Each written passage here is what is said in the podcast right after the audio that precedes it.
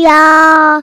一个相信你的人。欢迎收听《电玩店》，我是电玩迪恩。本集节目还是没有人业配，不过没有关系，这就像是我们平常录音开场的节奏。那今天可能在录音的时间上面，或者是说节奏上面，可能会稍微比较赶一点点。那一方面是因为今天算是呃农农历年前的。最后一个周一吧，然后再来是说，嗯，我相信如果说有对于换新钞有热情的听众们，现在来说你应该就是蛮苦恼的哦，因为呃，我从上礼拜吧，就是知道说哦，周五开始换新钞之后，每天经过那些可以换新钞的点，你就发现像台湾银行。那门口绝对是大排长龙，然后甚至那时候我像我朋友跟我分享是说，他光是诶从外面排到那个能够换钱，大概就是一个多小时以上的时间。所以，便是说，我觉得有时候这种国家的政策啊，请在做这种东西的一个规划的时候，实际上请考虑一些。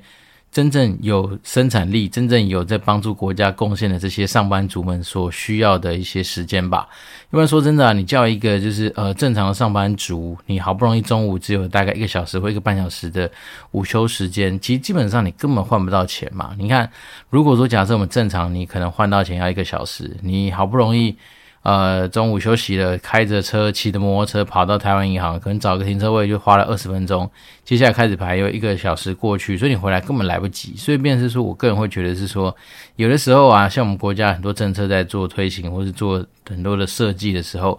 不要这么什么讲狭隘吧，或者说这么样的本位主义，只想到自己。其实，真正你很多的事情。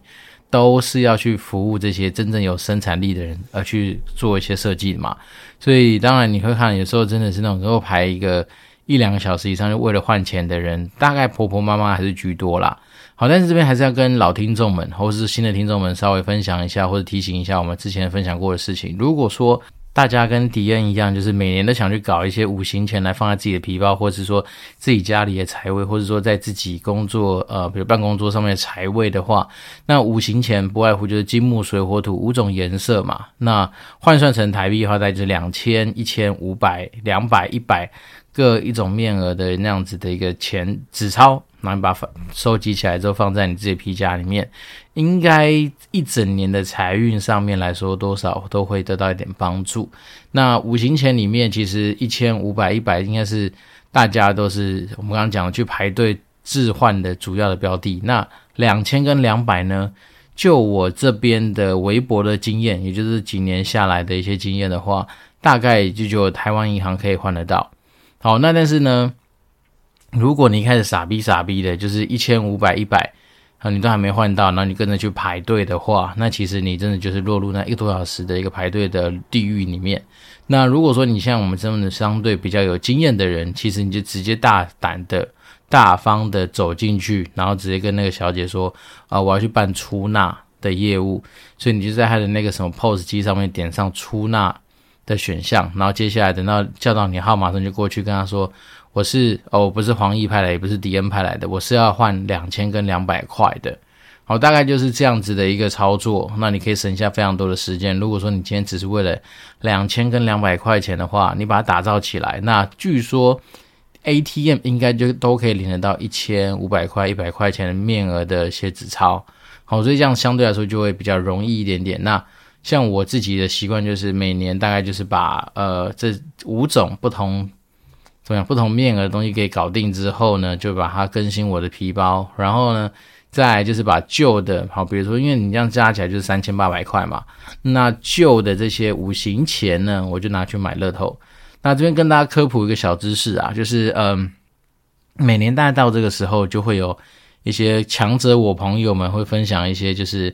呃过年期间刮刮乐的期望值。那先简单下个结论。没有一个可以回本，好，包括说有什么中奖几率百分之一百的，基本上你也不可能回本，好，原因就是因为，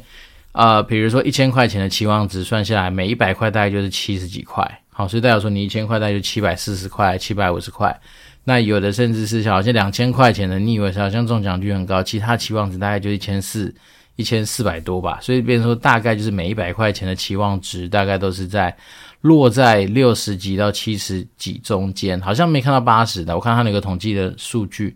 那没有到八十的。所以，变成说说真的哈，大家如果说嗯，对于喜欢玩刮刮乐、利用过年去赚手气这件事情的话，其实量力而为啦。因为再怎么样说，你永远都输给那个庄家。好，这个东西就跟我们以前线上游戏在办活动一样，做基本上你玩转蛋这种事情，对最后的赢家还是一样是那个做庄的那个游戏厂商啦。好，随便说，如果以这样的的概念来看待刮刮刮乐这件事情的话，其实真的是量力而为就好。所以我打算说，今年就是一样。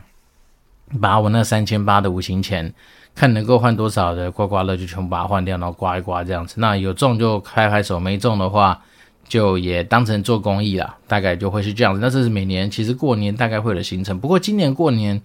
确实真的比较长诶，哈，据说有十天，因为以前好像九天就已经大概是顶了吧。那今年据说有十天，所以呢，就是应该来说就是一个会非常相对滋润的一个长假。啊，只是说，身为自己已经是一个两个小孩子爸爸的我的话来说，好像没有对这种长假有特别多的期待。然后，因为毕竟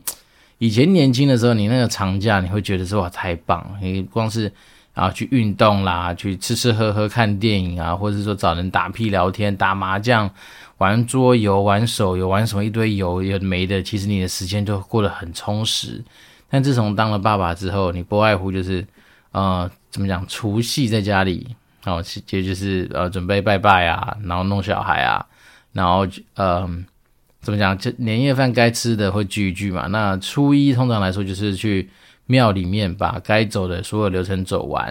然后初二就回娘家，所以就跟着自己岳父岳母们再去做一样类似的事情，就是吃饭聊天，然后怎么讲？就是看看电视，玩玩小孩。那通常初三也是玩玩小孩，或是。可能出去走一走，那但今年因为我们自己有一台五加二的车子，所以也许真的可能会相对来说比较呃自由一点点，可能可以到处去晃一晃。那初四通常来说也还是要在家里就是弄小孩。那有了小孩之后，生活之中其实初五、初六、初七、初八、初九不外乎都是在啊、怎么讲吃饭、聊天、玩小孩，所以你就变成是说比较不会像以前。啊，这样有那种这么长的年假的时候，你会很期待。那现在来说，真的是就是但求是说，好小孩子只要身体健康，好每天我们就是可以稳稳的让我们看一些迪士尼的动画，或者说有的时候趁小孩子睡午觉的时候，赶快赶快跑去打个电动，其实都会已经是一个很奢侈的享受啦。好，那再来是说，至于最近我自己在玩那个嗯 PS 五的游戏的时候，因为想说啊，毕竟。呃，一台这么香的空气清净机，你不能一直放在那边长灰尘嘛，三不五时还是让它动一下，所以自己就拿起摇杆来玩那个对战鬼马，哇，真的是不玩则，一玩真的是欲罢不能。昨天礼拜天晚上，趁小孩子睡觉的时候，大概从十点多一打打到快两点，然后我觉得它的剧情其实设计的真的是还蛮引人入胜的，然后再是它的那个篇章的选择很多元。那打斗的过程，其实是玩起来就是杀戮感还蛮过瘾的，蛮爽的。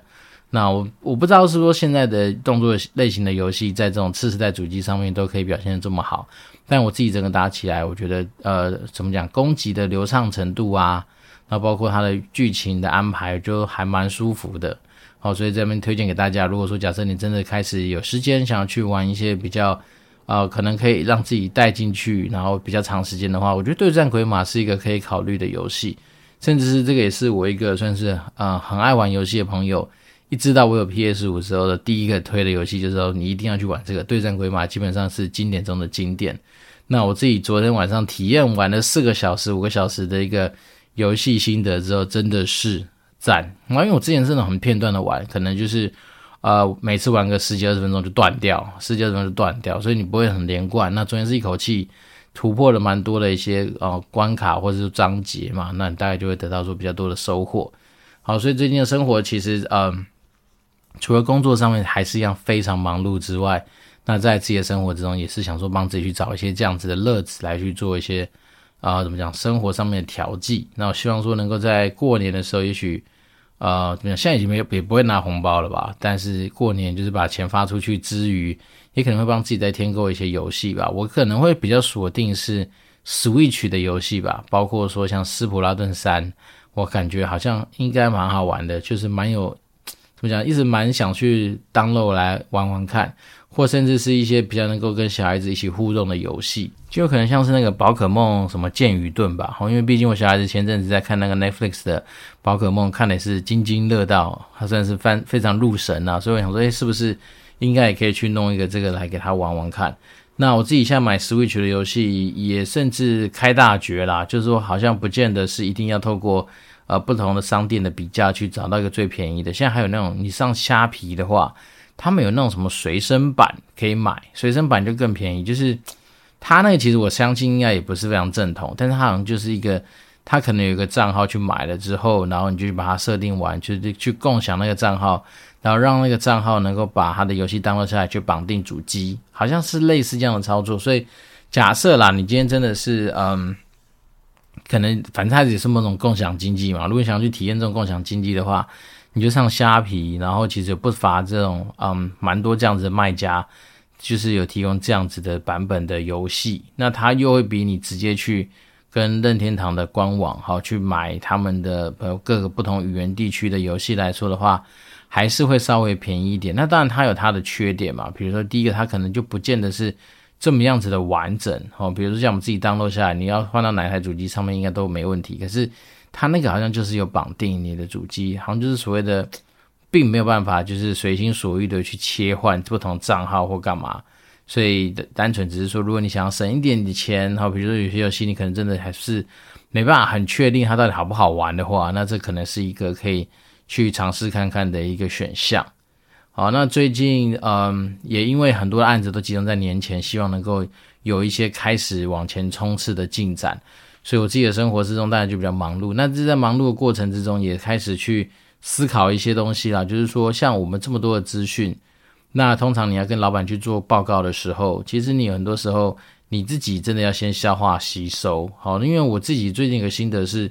有的时候，我们会遇到很多的专家，那专家都会怕自己的东西可能会有讲不清楚，或或者说有可能会讲不够，或者有可能会讲的怎么讲，怕有些遗漏的情况之下，就会想要硬塞吧。哦，比如说，假设我面对厂商，那厂商跟我推荐他的一些服务内容的时候，他都会生怕说他今天所准备的任何的一些觉得好的东西，应该都要带到。所以就包括说一些什么起始会议啦。顾问访谈的时间呐、然后包括说什么结案的时间呐、或者说有一些出具报告的一些选项啦，等等等，他都会把列入他的那个服务范围里面。可是大家都要知知道说，其实有时候我们去购买一些所谓的代操的服务，或者是说一些相对比较需要利用到很多人专业这样的服务，例如说可能顾问啊等等等的话，你就会发现很多厂商他们来的报价单其实洋洋洒洒会写一堆。包括我们刚刚讲任何的一些选项，他可能都把它列进去。但是说真的，其实有时候对于我们这种呃甲方来说，好了，有时候我们在看待很多东西的时候，其实没想到那么复杂。为什么？因为我跟我的老板在报的时候，不外乎就是把你的服务的内容的精髓。好，举例，比如说，假设我们今天是跟 SEO 的厂商在讨论的时候，那当然我们不外乎就是要知道说你有多少组关键字，那你关键字可以帮我推到哪个程度去。好，然后为了这些关键字而衍生出来，你要做哪些准备？哈，比如说可能会有一些网站技术上面的一些优化，然后包括说一些关键字成效的追踪，然后甚至是我们刚刚讲的，比如关键字的成效大概要到哪里，然后辅佐关键字东西出来的时候，你会做哪些的文章上面子的一些制作等等等。其实大概就是讲这几样嘛，不外乎就技术面的关键字的字数、关键字的成效，然后你会为关键字去做哪些，可能是呃。你特别的操作，例如说文章，然后例如说可能会有一些你们可能独家的一些技术或独家的一些 know how，会把它展现出来。那这些东西其实当然就会是一个作为我们去做整理的时候很重要的几个点，而反而不是说去把一些什么可能会有几次的顾问会议啦，可能会有几次的起始会议啦，可能会有几个份报告啦。什么每每周定期什么产出 email 啦，每个月定期产出什么成效追踪等等等，都把它列的好像是自己的重点一样。那这样子，当然我觉得就会有的时候会多到你可能不知道说当下的眼光放在哪里。所以我自己的习惯就会是先把可能比较核心的东西抓出来，好，不外乎就是老板可能会比较知道说哦，仰赖你们的专业的时候会产生出什么样子的一些成果，这东西就一一把它给整理出来。那费用的部分当然也就是。能够去嗯，怎么讲，尽量忠实的呈现有优惠这件事情的话，你可能就会能比较能够打动你在说服老板或说服一些长官们的一个可能性。好，因为其实人很多时候在做决策的时候，除了想到嗯好处之外，当然某方面说也是希望说能够做到风险规避嘛。所以风险规避当然就是说我不要比别人贵。那我不要买比别人差，或或者说我今天这东西是有人帮我背书的，或者说它的成效是可预期的，或者说这东西就算没有成效，那它退场机制大概怎么去设计等等等。其实人的思考模式也没有这么样的复杂，哦，只是往往说有的时候因为可能我们不习惯去把很多东西做一些收敛，那你就会怕说哪里可能没有讲会不太好，所以就干脆全部列出来。那我个人会觉得说，有的时候在做很多的沟通上面，其实真的不用这么担心，说有些东西一定要在第一时间全部喷出来。好，这东西刚好今天我们下午开了一个非常冗长的会议，上面自己的心得是非常有感啊，就是说有有嗯，不能说强制我同事，反正就是我同事呢，在报告一些东西的时候，我就会觉得说，诶，第一个。你的时间其实真的不是无限多哦，所以当你今天被人家 Q 说，哎，要赶快，要讲重点，哎，你时间不够多的时候，其实你大概就要有一些意思，是说有些东西你可能选择不要讲。然后我们刚刚讲，把我们那种所谓的附录精神这种东西，就是 appendix 这种东西的精神，把它落在你的简报上面，大概就可以这么做。你通常在做这样子的一些，不管是专案会议啦，或者说相对来说比较呃，怎么讲，嗯。Routine 回报进度，或者是说针对一些议题去做一些 update 的一些会议的时候，你应该主要是把你的结论就先拿出来讲了。好，比如说针对这个议题，你经过巴拉巴拉巴拉的什么 research 啊，或者说你自己的一些分析，巴拉巴拉巴拉，那你得到的结论大概会是什么？那先把结论勾出来之后，那如果说大家对你的结论有兴趣，那当然自然就会根据。你的那些结论的项目，请你去做延伸性的补充。那如果大家一目了然都能够理解你想要干什么的话，那其实中间那个过程你根本就可以跳掉。因为其实有时候在相对比较成熟的职场上的话，其实很多时候我们在做一些东西的说明或做一些东西的简报的时候，其实大家都会有一个基础的假设，就假设说你这东西其实透过你的努力或透过你的手去研究出来，其实都有一定的可信程度。对，这个东西又刚好呼应我们之前几集，就是你有时候这种东西的信赖啊，对于专业度上面的信赖，也是仰赖说很多时候你自己 deliver 出来的东西的一点一滴的成果上面的累积。好，所以这时候当然我就觉得有时候说真的，我们在这种所谓的大型会议上面的时候，其实不需要巨细靡遗的去讲，或是说去。报告非常多的细节，好，因为讲真的，有时候我们我刚刚说什么要善用所谓的附录的力量，也就是说，当我们今天在做这种会议上面的说明的时候，你把这个议题抛出来，你把这个结论丢出来，当大家有兴趣的时候，你就会说，那接下来会后我可能会透过一些补充资料，或者说会后给大家秀一个 email，或者是说，呃，其实我准备一些附录，那当然到时候如果我们时间允许，或者说。大家真的是对于这些细节有兴趣的话，你可以透过 email，透过其他方式来做一些沟通，而不是要在整个会议上面去让大家就一条条去读法条啦、看案例啦，或者说是重新的去认识很多新的不懂的一些知识。那我觉得这样子就是有点怎么讲？觉得稍微可惜了一点啊。因为说真的，当你今天带大家去认识这些很多的一些细节的时候，也容易产生在会议上面大家失焦，或者是说失去，呃，怎么样兴趣的可能性。所以我自己的一直来的心得就是尽量少即是多啦。啊，也就是说，所谓少，就是说我们今天的少是做到一个抛砖引玉，或者说一个引发兴趣的动作。那至于其他，如果说假设大家真的对于你今天。所设定的主题，然后主题所探讨的内容，真的有兴趣的话，其实你会后要交流机会嘛，超级多哦。而且说真的，有些时候你秀出来的东西，又不见得是大家在会议上面当场需要去做决议，或者说就要去讨论出一个结论来的一些事情的时候，那当然就更有机会，你可以透过后面的很多的补充资料，或者说你后面很多其他的一些啊、呃、安排的时间，让大家能够去更清楚的了解到你的议题。所以我就说，其实有时候在沟通上面啊，真的不要怕落入所谓的专家迷思，就不要说好像我今天有一百分的东西，我一定要在第一时间或在那个短时间之内把一百分东西全部炸出去。其实往往这效果真的很差啊。就是说，一般一方面是因为很多人他不见得拥有你相同的背景的一些资讯跟知识，所以光是在了解你要讲的东西上面，可能就已经占掉了百分之七八十脑容量或是运算的。呃，我们讲 C 脑脑袋 CPU 这样子的一个运算的空间。可是如果说你今天只是把东西稍微做简化，我只要你带走这个重点，然后甚至我只要跟你讨论是这个重点，你会不会产生出后面的兴趣？如果会的话，那么再继续往下走；如果不会的话，那也 OK，就此针对大家的一个结论去做一个停损，或是说就不要再往下走，这样也是一个不错的一个动作啊。可是我自己的心得是说，刚好最近有跟一些厂商在做一些就是资讯上面的往来。然后我自己把它给我很多的一些资讯整理成一个算是简单的表格，但是重点应该都有提到的东西，就去跟我老板提案。那我的目的当然跟厂商站在的方向是很像的嘛。既然说我们已经评审过相对我们比较青睐的厂商，然后他提供的内容跟服务也是我们所需要的，那当然我的角色就是努力的去促成他能够在我们公司的长官们的雷达上面能够推着他往前走。而不是说只是说哦，一直把这个东西当着是一个 pending 在那边的一个状况，对，所以有的时候说真的啊，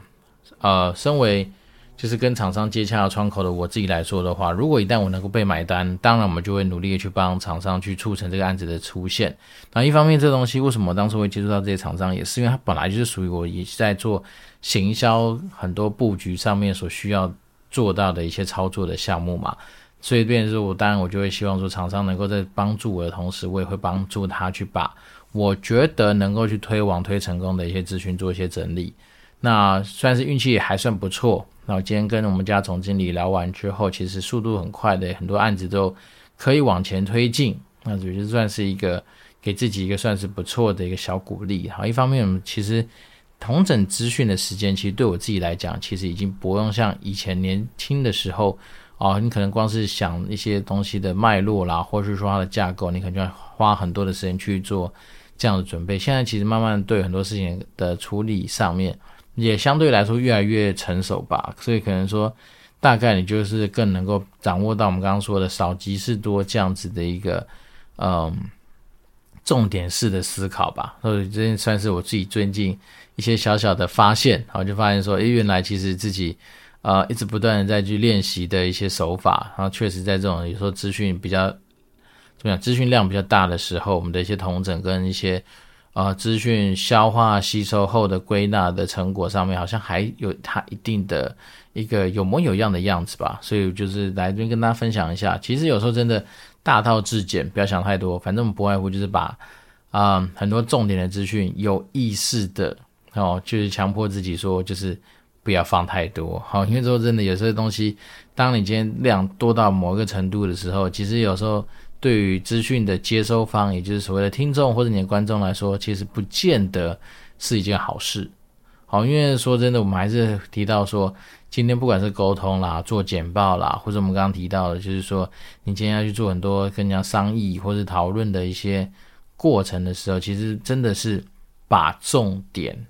好先凸显出来。然后其他很多要补充的啦，要去做举例的啦，要去做很多更多进一步深层深层说明的东西，其实你就把它打包起来，变成是附录都好。所以你在简报的过程上面的时候，你可以说：哎，我们今天主要的目的就是巴拉巴拉巴拉 A B C。好，那讲完就，如果说真的还有兴趣要看一些很多的补充资讯，或者说很多背景的资料，或者说其他有的没有的等等。哦，那你就可以再去看所谓的附件啊、附录啦、appendix 啦，或是说什么呃，怎么讲？其他你也把它定成佐证资料啊，等等等。那这样子你就会让你在做很多的东西的一些个准备上面可以更加的聚焦，而不是像有些时候你可能光是因为每一页你都想去讲每一个点，你都想去延伸很多的判例、很多的一些条文、很多的时候的一些我们所谓的过程细节。那这些东西其实有时候真的不见得适合在那种就是人多的一些会议场合上面就要去做这些展现，对啊。那今天又是没有新的听众留言啦，哦，不过没有关系，今天就是把时间还给大家。如果大家真的是对于说你今天在嗯怎么样会议的主持上面，或者说很多啊要去说服别人的一些重点的勾勒上面，有一些希望能够讨论的地方的话，那当然就是竭诚的帮大家服务。那我今天是电玩店，我是电玩迪，我们就持续保持联络喽，拜拜。